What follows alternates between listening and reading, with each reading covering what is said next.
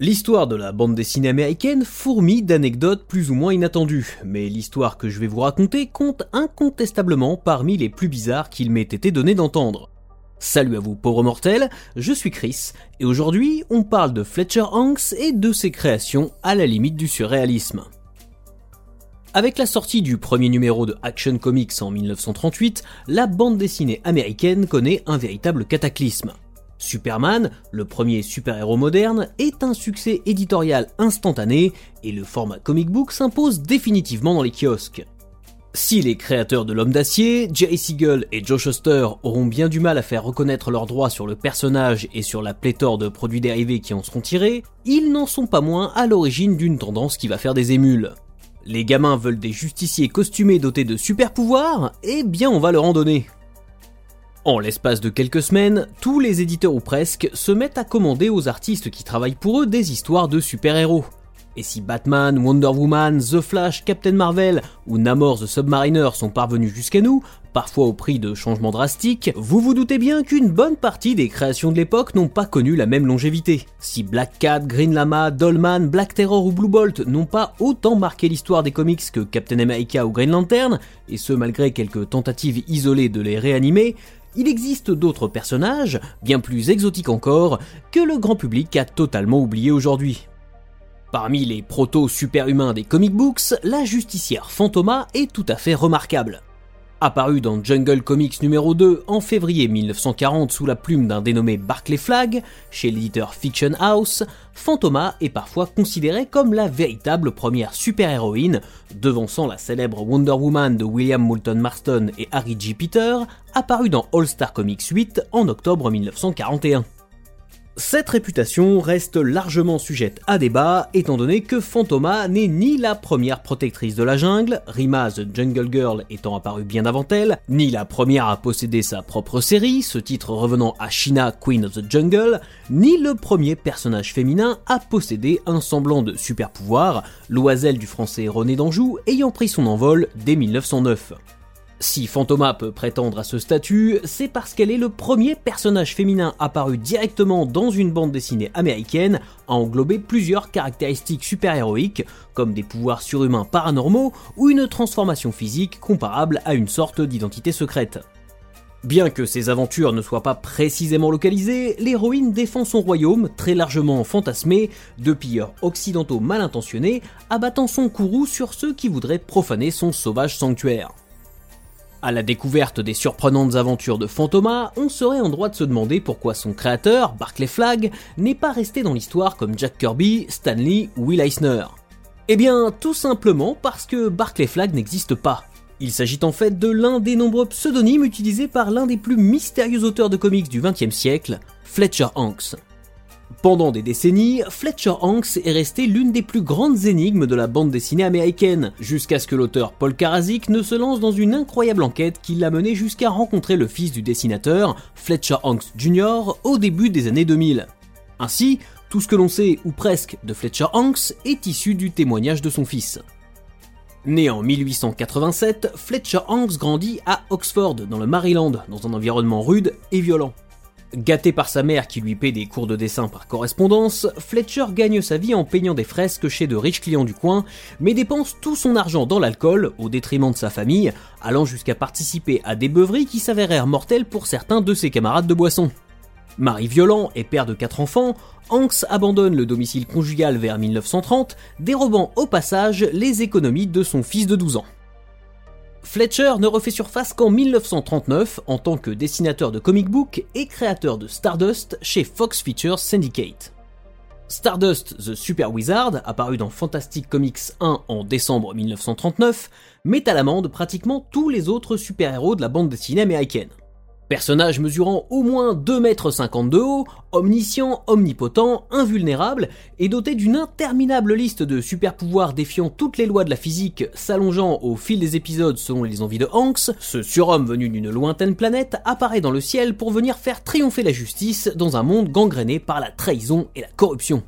Dès les premiers épisodes de Stardust, on voit en filigrane les différentes obsessions de Fletcher Hanks à travers des thématiques qui reviendront inlassablement dans pratiquement chacune de ses histoires. Sa véritable fixation autour de la figure du traître, qui porte généralement ce vice jusque dans ses traits physiques à la limite de la difformité, mais aussi la punition impitoyable et systématique de ces derniers par un justicier tout-puissant. Les univers développés par Hanks, sous couvert de pas moins d'une dizaine de pseudonymes, sont un mélange d'extravagance régressive et de concepts pseudo-scientifiques paradoxalement en avance sur leur temps. Ainsi, son univers de science-fiction très pulp, ouvertement inspiré du Flash Gordon de Alex Raymond, présente autant d'appareils de télécommunication avant-gardistes que de martiens grotesques tout droit sortis d'un cartoon. Ceci est particulièrement visible dans son autre création présente au sommaire du premier numéro de Fantastic Comics, Space Smith, qu'il signe cette fois-ci sous le nom de Hank Christie, un aventurier de l'espace accompagné de son assistante Diana qui vit diverses aventures plus ou moins hallucinées dans un cosmos totalement chimérique. Il utilisera une recette très similaire pour son personnage de Worldwide Carter dans Daring Mystery numéro 4 en mai 1940 chez Timely Comics, qui bien que n'ayant eu droit qu'à deux aventures, a tout de même la particularité d'être considéré comme un personnage de l'univers Marvel. Parmi les autres créations de Fletcher Hanks, on compte Big Red McLean, apparu dans Fight Comics numéro 1 en janvier 1940, et dont il signe alternativement les épisodes Chris Fletcher ou Charles Netcher. Une série mettant en scène des bagarres de bûcherons, sans doute assez proche de l'ambiance de sa vie à Oxford. Ici, il est de nouveau question de traîtrise et de brigandage, mais dans le monde du bûcheronnage, qui, convenons-en, est assez inhabituel dans les comic books.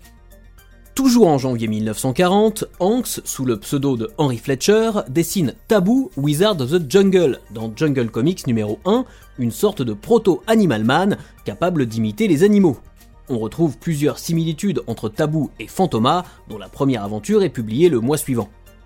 Pinacle de l'exotisme, dans le deuxième numéro de Planet Comics, en février 1940, on découvre l'unique épisode de Tiger Heart, un guerrier vivant sur Saturne, une planète qui se révèle être similaire à la Terre au Moyen Âge. Là encore, le décor est aussi fantastique que fantasmé, gloubi-boulga de mythes chevaleresques et de fantasy pulp parfois comparé à de l'art brut et empreint de surréalisme, sans pour autant pouvoir être rattaché à ce courant, mais aussi influencé par Chester Gould, le créateur de Dick Tracy, les travaux de Fletcher Hanks sont facilement reconnaissables grâce à son style graphique si particulier, ce qui aura justement permis de les regrouper malgré ses multiples alias.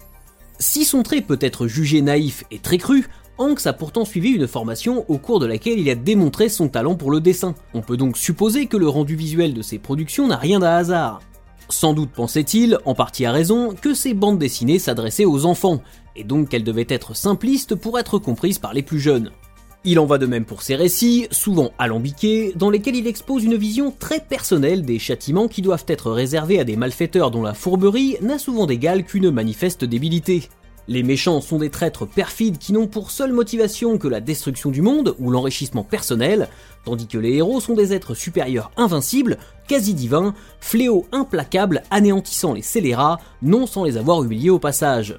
Il est intéressant de souligner que Fletcher Hanks faisait tout lui-même, du scénario à la colorisation, avec un rythme de travail visiblement soutenu, et rendait ses travaux dans les temps, ce qui plaisait bien évidemment beaucoup aux éditeurs.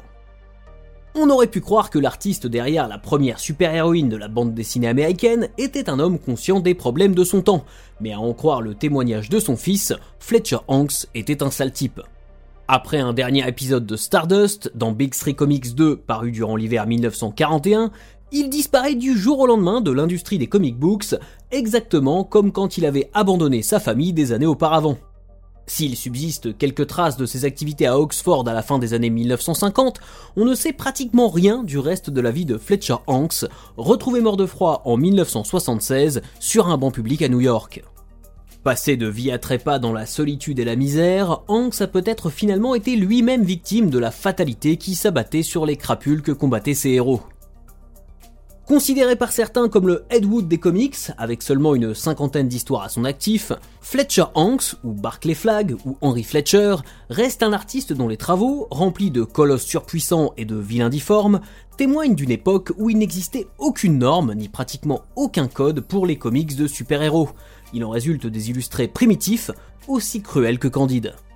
Le tardif regain d'intérêt pour ses travaux, initié notamment par Jerry Moriarty, professeur à la School of Visual Arts de New York et grand collectionneur, puis par Arch Spiegelman, qui a réédité une histoire de Stardust The Super Wizard dans sa revue Raw en 1980, a mené l'artiste Paul Karazik à approfondir le parcours de Fletcher Hanks et à compiler son œuvre au cours d'un fastidieux travail de recherche.